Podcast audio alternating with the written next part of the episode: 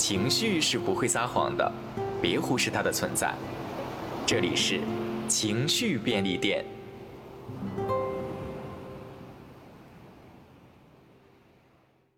刚才我们聊了两个大的话题，一个就是主业，一个是副业，其实就局限在工作上，但生活上好像我们也没有，也没有在讲什么。好的，这趴交给你。我怎么觉得我现在就已经都开始到快要缺氧的一个状态了？真的吗？什么意思啊？你是真的缺氧吗？对，我就觉得突然之间怎么说了这么多话，就好久没有说这么久的话了，就那种感觉。真的吗？哎，那我那我来主导吧，你就安静的听吧。哦，好。嗯，我想问一下，呃，你今年有理财吗？呃，哎，这样问吧，这个这个问题太太无聊了。你可以说一下你今年双十二和双十一花了多少钱吗？嗯。我没有刻意在双十一跟双十二上花钱，但是我最近是沉迷于直播花钱这件事情。真的吗？快说一下你今年最大的一笔消费是什么？这样讲吧，就是我看一次李佳琦的直播可能就花了四百多，我看一次薇娅的直播花了五百多，然后就是每一次我看他们的直播基本上都可以下单，而且我最近是沉迷于看直播这件事情。哎，为什么？就直播它其实也是从去年就开始火的，为什么你到今年才开始看啊？因为真的很便宜。OK，你是几月份的时候？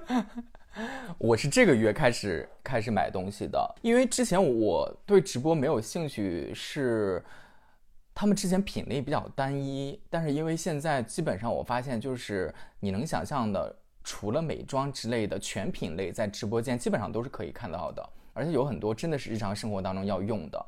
所以我的经验是这样的，比如说它八点十五开播，但我不会一开播就会过去，我大概九点左右的时候，我发现我那个时候没事儿的时候，我就会点开看，我只会看它的购物链接，那个时候基本上已经会上十几款或者二十几款商品，我就会看有没有我需要的，如果有需要的，我当即就会下单。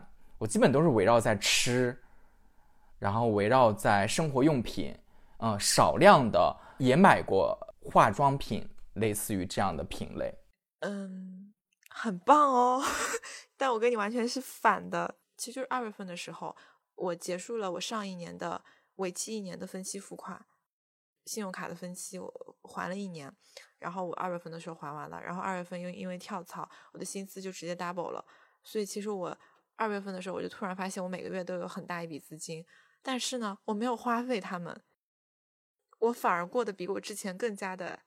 清贫，你知道吗？这个词，我想了好久，就是过得很清贫。对，直播中我是绝对不会看的。我我有试过，因为以前就是我在第一次跳槽的时候，我那个公司，我那个部门所有人都在跟我说，昨天李佳琦的直播间我买了什么？哦，昨天薇娅的直播间你看了吗？就每个人都在这么跟我聊天，然后我就嗯没有啊，我不知道。嗯，你买了什么？你跟我讲讲吧。他们跟我说完他们买的东西，我就嗯很棒棒哦。就是我是这种。因为我有我有试过，就是在那个去年双十一、双十二的时候，我我有看，哇，真的就是你一看就会停不下来的买，就是真的他们非常的有煽动性，然后它其实有有一点点的偏向于冲动消费。呃，虽然我我说实话，我去年李佳琦直播间买了一个化妆镜，我用到今年我都觉得很棒，但同同样的，我在他直播间买了一些国产的什么呃隔离霜什么那种。比较便宜的，然后基础的工具型的化妆品，我就觉得不好用，所以我觉得，嗯，我还是不要买了。今年就是全部都在攒钱，是吗？对，今年疯狂攒钱，然后为了买房，我下个月要摇号了啊！其实我觉得摇到的概率非常的低，因为你不知道现在上海的认筹比有多么的夸张。总之就是我觉得很难，然后因又因为现在有了一个新的落户政策，市场上又涌现出一批新的买房者，然后更恐怖的是。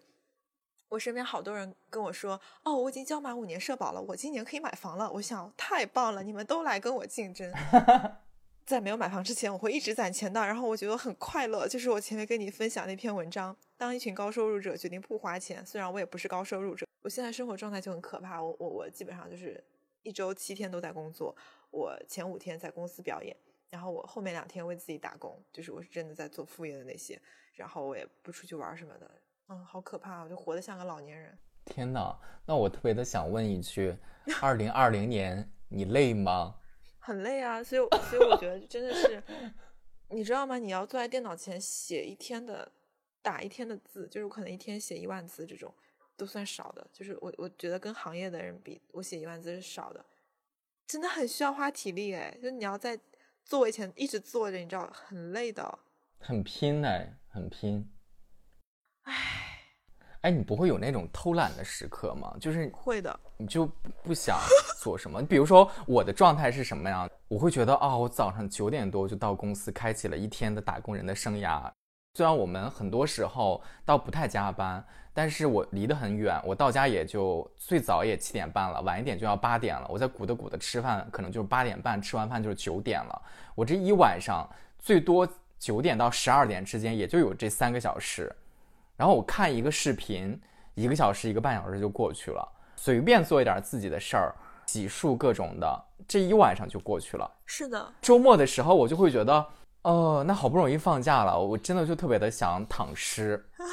我基本上周六的上上午可能就是在睡觉，下午如果要是还有精力的话，我就会把自己的家随便的打扫一下、归纳一下、弄一弄，这一天也就过去了。有些时候如果要约一个朋友，可能那就是放在周末的某一个半天又过去了。对的。然后剩下的半天，一旦有一点工作，或者是像我们有些时候需要录东西的，或者是做播客。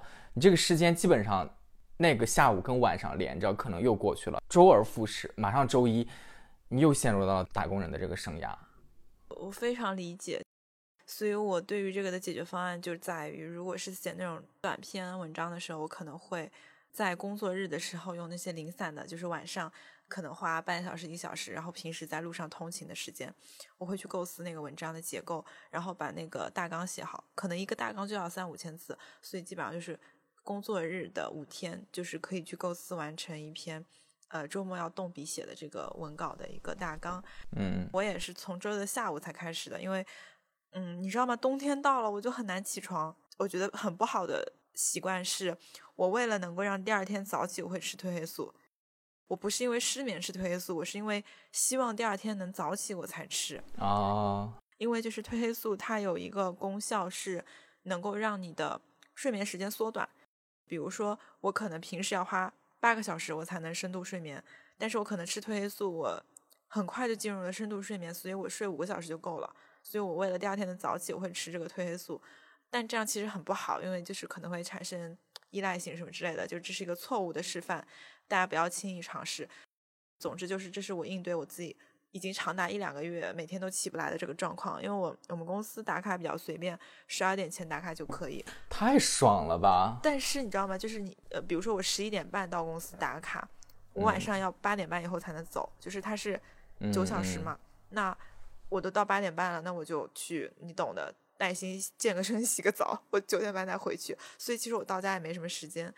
我就真的只能紧着周周末这个从下午开始写，我可能真的要到周日的下午才能够把这样一篇文章写完。有的时候我可能工作日太忙，没有时间构思，那就完蛋了。我就周末开始构思，那我这一篇肯定就写不完，我这周可能就是废的。然后这个时候我就会非常的沮丧，我就会觉得啊，天呐，这周我没有任何的成效，我没有推进任何事情，我会非常的不开心。哎呀，太不容易了。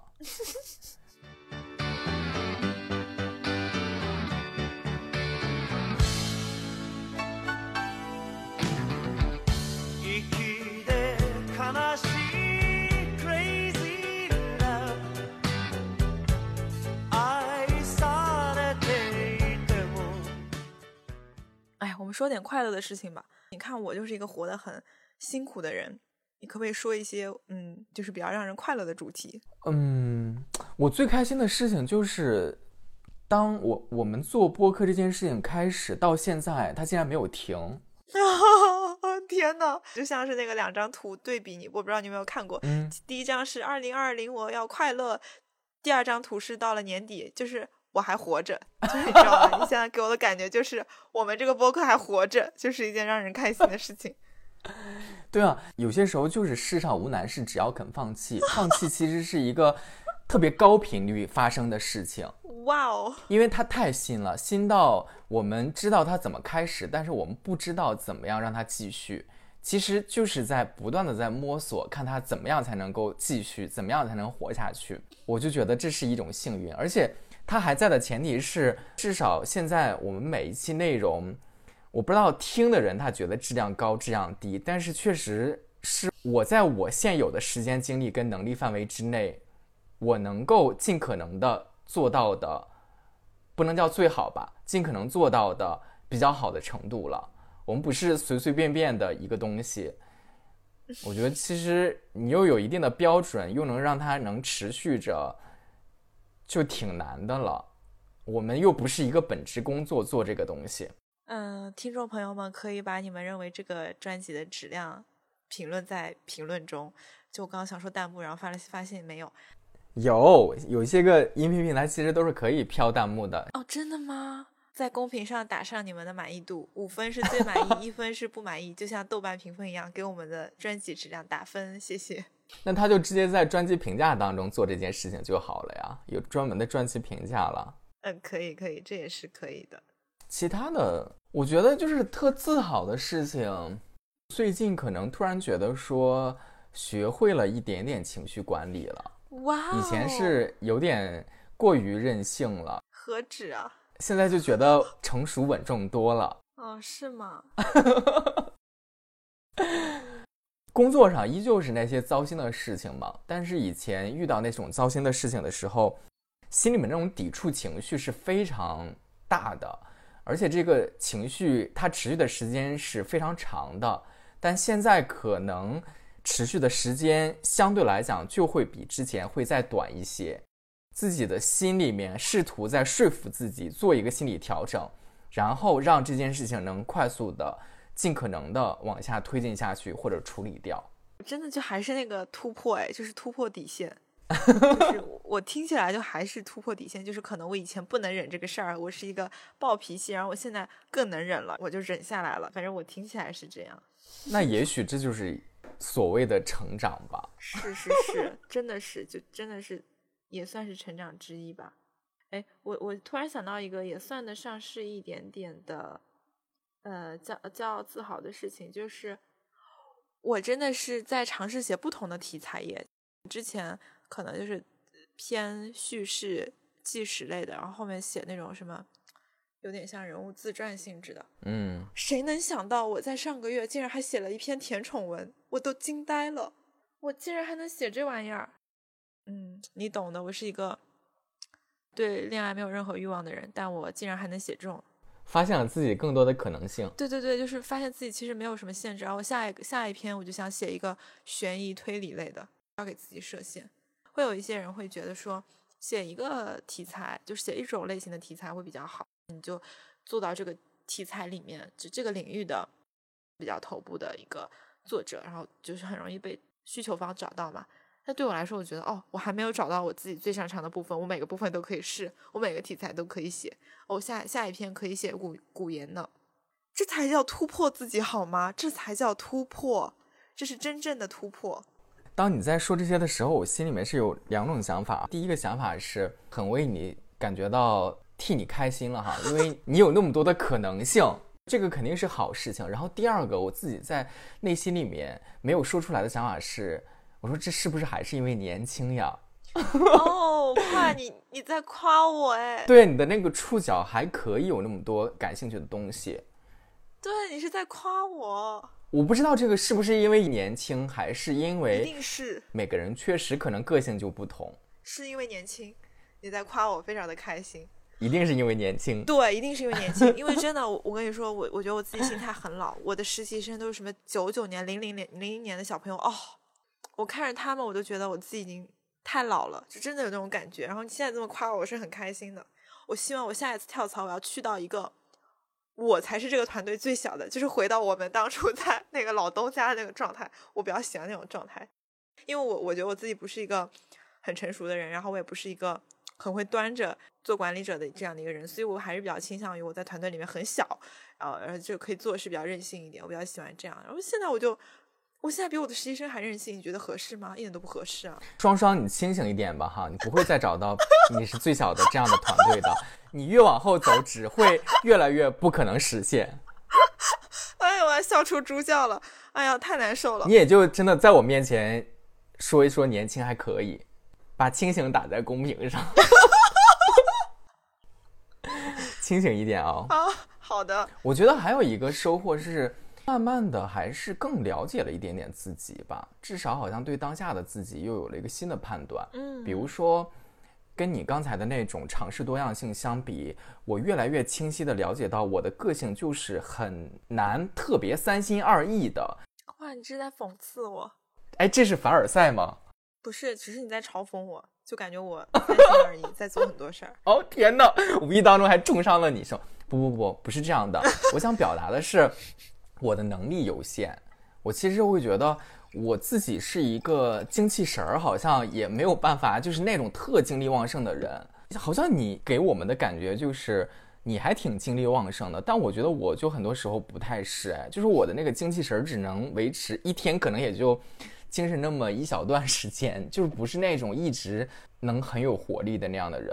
我做事情呢，就是我你让我同时做特别多，其实我是做不来的。我就越来越接受了这个自己。嗯，包括于你看你的副业是那么的丰富多彩，我觉得我不是排斥副业这件事情，而是没有那么多的时间跟精力去很好的消化太多事情。所以我今年步调。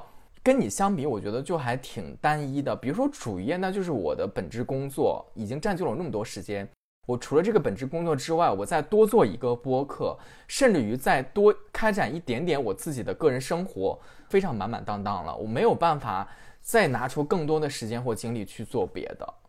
对的，事实上是这样的，就是真的要做很大的牺牲。所以就是我我自己的一个成长上面一个比较大的点，就是我从一开始的什么都想做，什么都做，已经到了现在一个知道自己能做什么，然后也知道当下最重要的事情是什么，就是能分得清优先级的一个状态了。呃，当然这个的牺牲代价就是我没有生活，没有休息日，然后我所有的时间我可能在工作的。间隙会议和会议的中间，或者是在会议上听大家讲一些无聊话题的时候，我也会见缝插针的搞我的副业，真的是，就这这其实很难的。你说那个时间点你在会议上放空一会儿不好吗？不香吗？对吧？真的是一个要做出很大牺牲的，就是其实我是真的没有生活。说一个最夸张的事情，就是我甚至很久没有化妆了，然后一年一度的圣诞聚会，然后我。就是想稍微打扮一下自己，然后我就掏出了一个耳钉想戴上，然后我发现我这只耳朵的耳洞已经堵住了，就是我右耳的耳洞已经对的长死了。为什么呢？因为我一年都没有戴过耳耳钉什么的。但是我我这个耳钉也也已经就是打了有七八年了，我也没想过它会长长长上，你知道吗？我以为就是都已经是一个这么久的耳洞了，一个打了七八年的耳洞竟然能够恢复，就是长上去了，说明可能我真的已经太久没有。打扮自己了，所以说你看，我今年也不可能有约会什么的，就是可能会有一些人给我发消息说啊这家店不错，吧去约一下什么之类的。然后我心想说不要浪费我的时间，我没有时间跟你约会，再见。真的是这样的。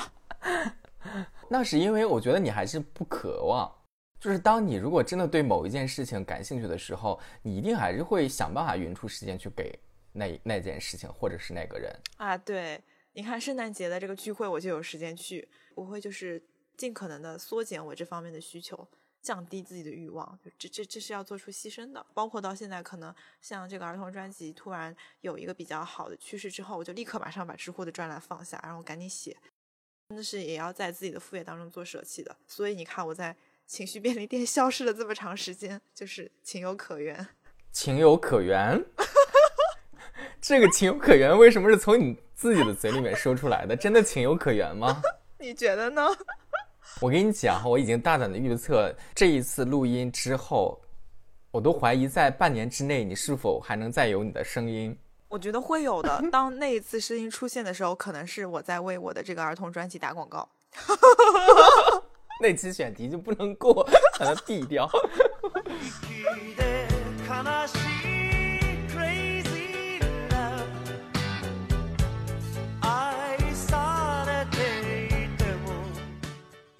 到年底嘛，就我刚才讲，慢慢的了解自己。我还有一个对自己的一个新的认知，我自己越来越发现，我就是一个走的比别人可能会慢半拍的人。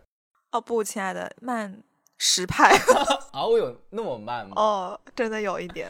真的吗？虽然我我们只是工作一年半，以这一年半多的了解，你对我的判断也是这样的感觉是吗？对，是很明显的，是吗？这不是我一个人的判断，这是所有人的判断。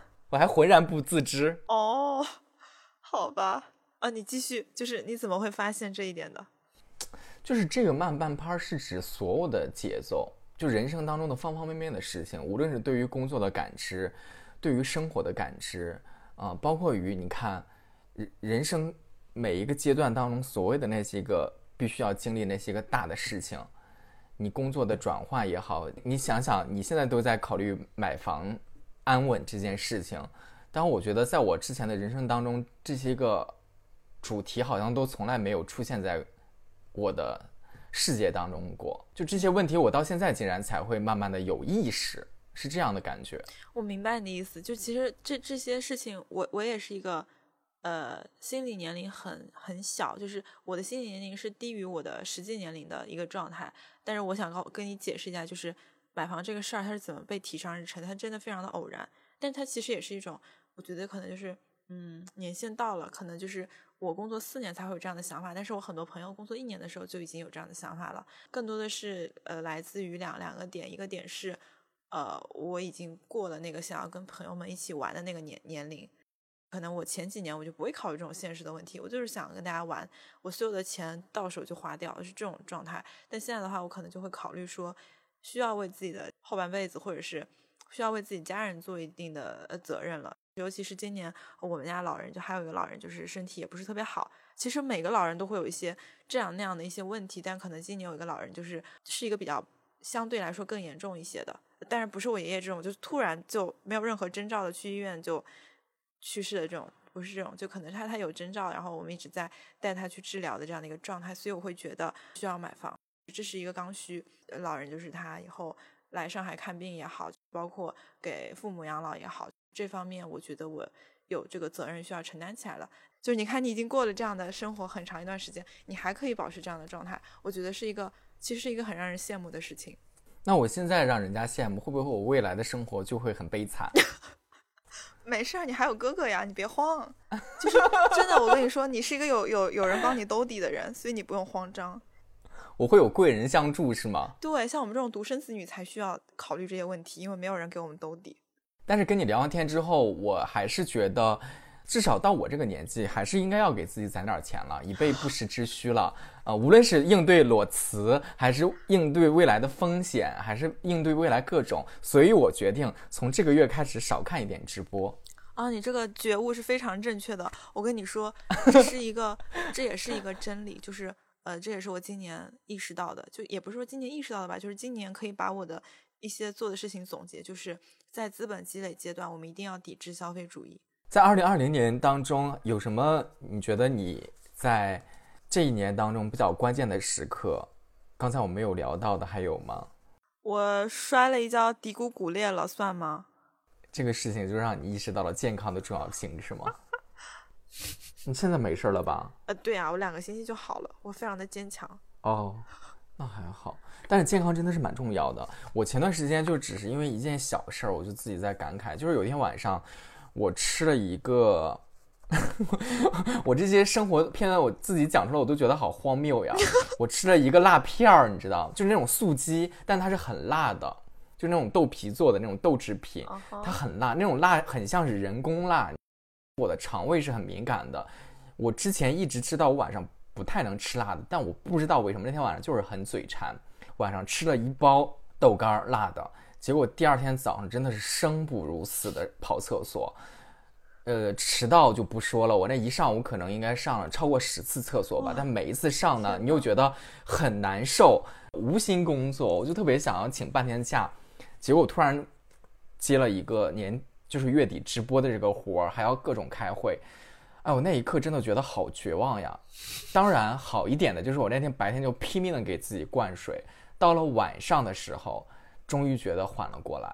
哇但是就是只是说这么屁大点儿这么一大点儿的小事儿，其实我还是非常明白，有些时候你说，说实话，我们前半部分讨论这么深刻，你讨论你的主业，讨论你的副业，我觉得所有的这一切都需要建立在我们身体健康的前提之下，包括于我觉得现在这个快节奏生活里面，除了身体健康，我觉得不妨再多一点要求。那这多一点的要求是，我希望我们自己的精神是健康的，就是你能够有一个相对比较好的情绪，无论是稳定也好，正确的对待负面的情绪也好，尽可能的为自己的生活当中再制造一些快乐的情绪也好，我会觉得，你有了身体的健康，有了精神上的健康，那这样的人生跟这样的生活就已经是非常好的了。就是坦率来讲，如果你有这样的两个健康，那我觉得就应该要很满足了。在这个基础之上，如果我们再能获得一些事业上的成就，或者说我再能获得一些其他方面的一些个成就，任何其他的东西都是额外的。是的，十月是在告诉我们，人人活着最基本的就是先活着，你才能获得其他的。活着的标准就是身体健康，是这样的。好好的活着，是的，就蛮重要了，就不要对自己有那么多要求了。我我今天在录这个播客的之前，我还在想自己告诉自己的一句话，就是我不想给二零二一年订立太多的目标，我反而希望能够少一点。为什么要对自己有那么多的要求呢？我不是没有目标，我只是希望能够把把那个目标再再放的小一点，放的再更可执行一点，更可实现一点点。我这个目标是说给我自己的，不是说给我的公司，说给我的老板的。因为你也知道，在公司里面订立那些 KPI 也好，什么 OKR 也好，我觉得有太多东西都太虚无了。甚至于老板很多都喜欢更大的目标，那个目标已经我们都呵呵一笑，知道它无法实现。但我觉得那些个目标，那就是公司那一套游戏规则，是公司那个大舞台上交给你演员处理的。嗯，是的。但我希望，如果我们真的。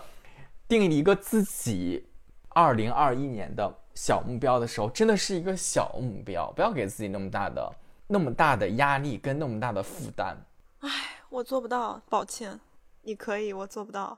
你还是对二零二一年的自己有非常大的期待，是吗？对，我是一定要跑通我的副业的，所以在跑通它之前，我会适当的牺牲一点健康。其实我也有做健康的复盘，呃，我我今年去了七次医院。但都是一些小毛病，然后我的体检还可以。就是疫情期间，我就买了一台椭圆机，但是我整个一年大概只用了二十次，踩的很少。你不都是在用公司里面的吗？对，但是公司里面其实也是 最近这一个月我才。真的去尝试，因为我之前会觉得没有必要在公司里面洗澡，这样很狼狈。就是我没有答应在公司生活这个观点。但是最近因为实在是加班什么的，再加上冬天其实很冷，我们家的那个浴霸时好时坏，我就想在公司里体验一下。然后发现，哇哦，公司的浴室每天有人打扫，特别干净，还有一个还有两个巨大的浴霸，然后整个空间又很大，又干净又大，还有免费的洗发水、沐浴露、护发素、洗面奶。我觉得太完美了，真的，我太喜欢在公司洗澡了。然后又很热，就是又有暖气，出来吹头发也不会冷。然后我就带上了我的拖鞋和一堆东西带去了公司。然后我就想，时不时的在公司洗个澡再回家，我觉得太快乐了。总之，anyway，就是我才这个月刚开始在公司里面健身，然后我那我就立一个小小的 flag 吧，我要我要以后呃明年在公司每周至少踩两次椭圆机。好的，然后这样的话我算一下，一年五十二个星期。踩两次的话，我就是要踩一百次椭圆机。嗯，我要立一个这样的 flag，然后每每周在公司洗澡两次，一年在公司洗澡一百多次。你这个目标会不会太具体了？那你不是说小目标吗？这对我来说就是一个 小目标，而且这个是一个稳赚不赔的目标。踩椭圆机没有任何的负面效果。你这个也倒是够够纯粹的。当然希望跑通副业了，但是。就是没有那么容易嘛，所以我就不立这样的 flag，就是等有什么成效的时候，我会再来这里打广告的。已经把这里 当成了一个宣推平台了，是吗？来这打广告。我真的好看得起情绪便利店的粉丝规模。哎呦，真是服了你了。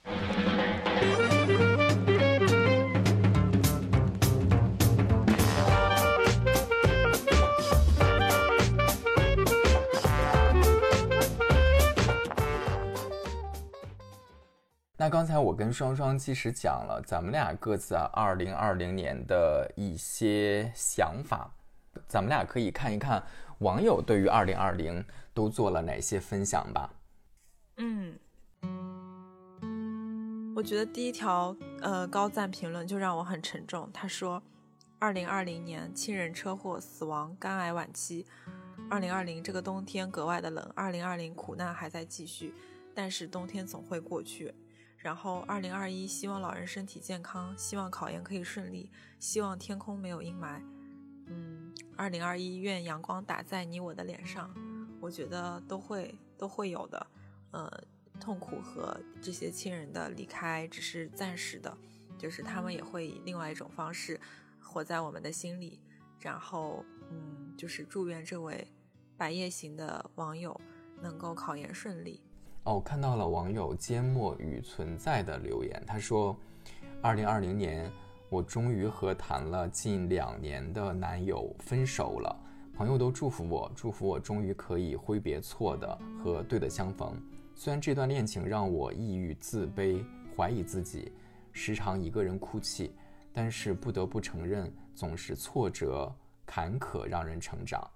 你很好，我也很好，可就是不合适。”我以前可能会说，你不会再碰到比我更喜欢你的人了，带着赌气的性质，是要成为对方心里的一根刺。可是仔细想想，我亲手捧起过的人，希望永远不要跌落。嗯，看到网友润泥匠拉氏的留言：二零二零呀，你对于国家来说是注定被载入史册的一年，对于我也是意义非凡的一年，虽然中间有很多困难。但是好开心，我和国家都挺过来了。再见了，二零二零。我看到了网友书墨的留言，其实他也是把他二零二零年做了一个很系统的一个归纳。我们来看一看，他说二零二零年对我来说真的是兵荒马乱的一年。一月中旬去了一趟惠州，和半年多没见过的好友去了几天，一起做饭、吃宵夜、爬山、骑车。谁曾想，二十号坐高铁回家之后，就一口气家里蹲，蹲到了六月底。期间经历了考研没进面试，难受的吃不下睡不着，看到凌晨，但最终还是放弃调剂。六月底孤身一人来到广州找工作，到七月底投了一百五十家的简历，面试了六场，从毫无准备、紧张结巴到镇定自若、谈吐流利，拿到了两个 offer。但是呢，最终审慎考虑之后没去，最后一小时报名了广东省考，七月十二日才下单买书，十五号开始学习，结果生了大病，最后复习了半个月多一点儿，带病上场，行测只看了逻辑推演，申论裸考，最后一百二十加第二十三名，考完试好好养病，又复盘了七月的各个面试，不断的修改简历。很孤独，一个人待着，一整天基本上都不用讲话，变得很孤僻。九月继续找工作，月初接到人事的电话，最后经历了四场面试，十四号成功入职国企，和最好的朋友决裂。他做了很过分的事情，我不能原谅他。回去的路上在地铁里痛哭。十月底找房，十一月搬家退租，和大学室友合租。十二月，感慨下半年的苦尽甘来，并充满希望，期待二零二一的到来。我感谢二零二零的苦难，让我经历很多，改变很多，成长很多。考研、考公、找工作都尝试了，虽然很累，但我不后悔。现在身体健康，工作顺利，合租快乐，我很开心。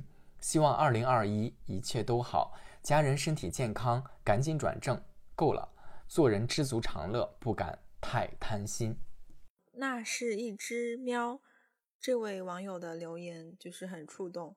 他说，各种意义上特殊的一年，经历了新冠，经历了生育小孩之后的各种崩溃，老公经历了裁员失业，父亲经历了中风偏瘫。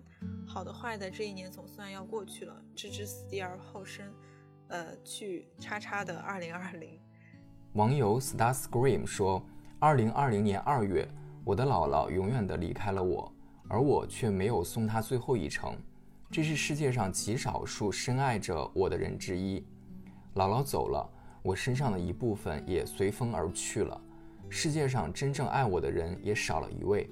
我痛恨我自己，恨我当初的任性，恨我当初的无知。但是我也知道，一个人离开了，就不能忘记这个人。”因为只要这个人还在这个世界上存在痕迹、存在记得的人，那么这个人就没有真正意义上的死亡，至少这个人依然以一种形式存在着。六月，我光荣地成为了一名预备党员，但是等待我的还有无数考验。八月的一件事，让我差一点失去我所有的一切，让我差一点失去我一直以为为之奋斗的东西。虽然后来我很幸运，没有失去这一切，但是我深刻地反思自己：我到底该做什么？我到底什么时候该做什么？我是不是应该更成熟一点儿？十二月，我真正的启动了我的减肥计划。这一次，我的目的只有一个，不是为了找对象，也不是为了让自己好看，只为了让自己长大，让自己变得成熟。看到豆瓣冲浪手这位网友的评论：二零二零年作为大龄母胎单身，经历了特别短暂的一次恋爱，第一次感受到恋爱原来是这个样子的。原来跟那些有始无终的暧昧一点都不一样，但是也正是因为是第一次，对于有点回避型依恋人格的我来说，就很难跟得上对方的节奏，所以很快就分开了。其实还是有点难过的，但那天看见有人说，离开一个人就像去了一个很喜欢的地方旅行，最终还是会离开。你知道这里很好，可是你不属于这里。在这里度过的记忆会永远珍藏，但新的旅程又要开始了，然后就释然了。现在期待下一段旅程。网友土豆土豆大土豆说：“感觉什么都没做就年底了，但是回看日记，这一年还是有了很多长进。年初立的 flag 居然完成的七七八八，比如跑步一百公里，要好好准备考研，读书和电影超过五十。”不是什么大目标，但是完成了还是很有成就感。毕业季大家普遍焦虑，但我的目标就是努力过好这一天，已经很不容易，慢慢来也很快。期待我的二零二一。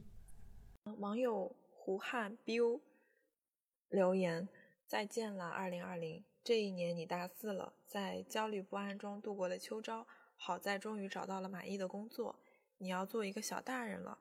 工作了要努力存钱哦，快一点帮家里换一个大点的房子，弥补自己小时候没有自己房间的遗憾。虽然你分手了，但你也找到了独处的乐趣，不是吗？二零二一，勇敢的走下去吧，错了也没有关系，反正你才二十二嘛。网友菠萝派说，二零二零经历了爱人背叛、果断离婚，工作又不顺利，太多的动荡，我开始对人生感到迷茫。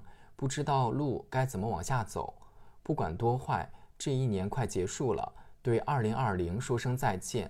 不，这么坏的一年再也不见。希望二零二一是好的二零二一，希望以后碰见的都是好人、好事、好运。希望父母家人身体健康、平安，万事胜意。希望我能找到一份好工作，希望我能靠我自己把我的女儿养得很好，足矣。看到网友 YMO 的评论，二零二零对于我这个高考应届生来说也是不平凡的一年。在二零二零年伊始，第一次尝试上网课，结果就是一边上课一边玩手机，效果不得而知。本以为离高考越来越近，却到后面被告知高考延期了，又只能熬着，一点考试学习的状态都没有，浑浑噩噩的过了高考，应付的上了个大学，也算是开启了崭新的生活吧。二零二零就要说再见了。网友泡菜蛋挞说：“二零二零年经历了一次手术，现在回忆起来觉得挺不容易的。一个人在他乡工作，一个人去医院，也没有人说，自己在被窝里哭。工作上也很大压力，感觉生活怎么这么苦？二零二一，加油啊！”看到网友肆虐的评论。二零二零年终于快过去了，是很糟糕又很幸运的一年吧。二零二零的第一天，和认识了七八年的朋友吵架，大概这个事情会成为很久很久的心结。这一年换了一份更安稳、更好的工作，也变得更孤独了。和男朋友决定以后要努力定居在上海，身上压力大了好多。这一年妈妈生病，也让自己意识到自己是个大人了，该帮家里分担了。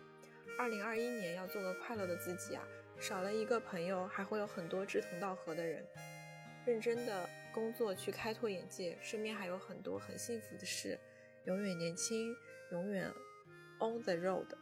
网友萧山风月说：“二零二零对于所有人来说都是特别的一年，遗憾与收获并存吧，满足于得到的，忘怀那些遗憾与伤感吧。还有不到十天就结束了，挥手作别还是感谢。